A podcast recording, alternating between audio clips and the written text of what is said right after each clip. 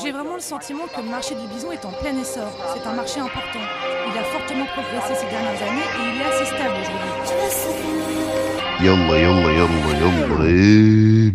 Salut à tous, on se retrouve pour un format court, un format spécial où on va parler mercato. Beaucoup d'allées et venues vont avoir lieu cet été, notamment en Ligue 1. Et, quand on parle Ligue 1, on pense forcément à Coach Rico. Comment ça va Rico? Tout va bien, ça va très bien. On va attaquer directement.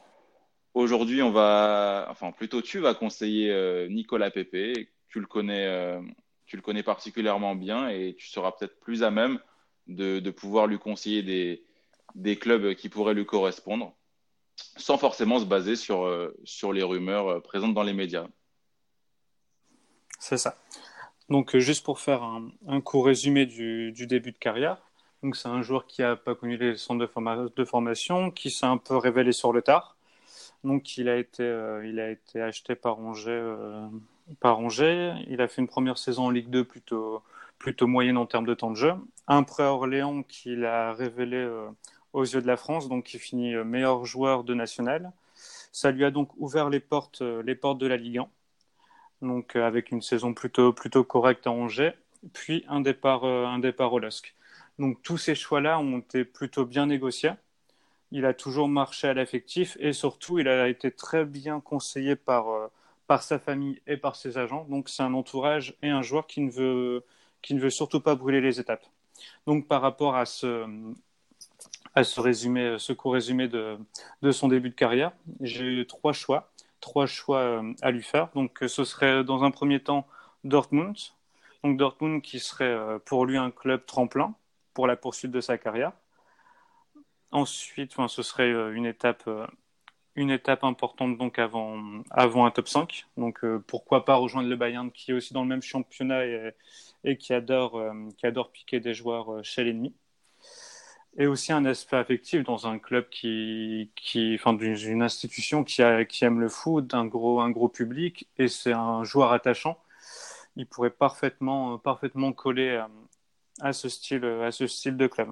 Le seul point, le point négatif, c'est surtout que Dortmund a déjà bien recruté, mais euh, pourquoi pas un départ de Sancho et une grosse rentrée d'argent qui pourrait faire de Pepe le nouveau, euh, joueur phare de, cette équipe.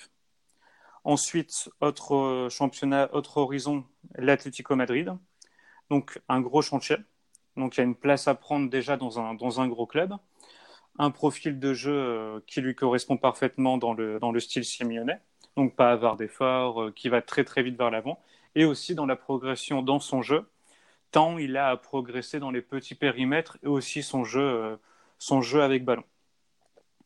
Par contre, aussi en, point négatif, c'est qu'il va devoir être prêt tout de suite, même si ce n'est pas le même profil que, que Thomas Lemar, pour ne citer que lui dernièrement, à titre d'exemple qui vient de la Ligue 1 il va devoir euh, vraiment être, euh, enfin, vraiment se mettre dans la place d'un joueur de gros club, sachant que c'est quand même une grosse, euh, une grosse étape dans, sa carrière. Et en dernier choix, donc ça c'est un choix un peu plus, un peu plus un choix du cœur, mais qui reste quand même dans la lignée de, sa carrière, c'est de rester au LOSC.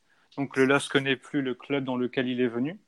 Ce serait un bon moyen de, de continuer à progresser avec le club qu'il a, a révélé et surtout une expérience, une expérience européenne. Donc là, ça lui permettrait de jouer la Ligue des Champions dans un environnement qu'il connaît déjà, avec une pression beaucoup moindre.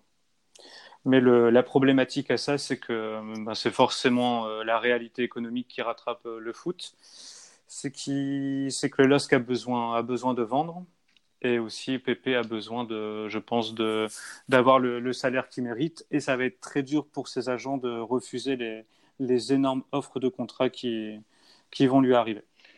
Parfait, Rico. Merci beaucoup. Tu nous as vraiment bien éclairé et bien tout expliqué.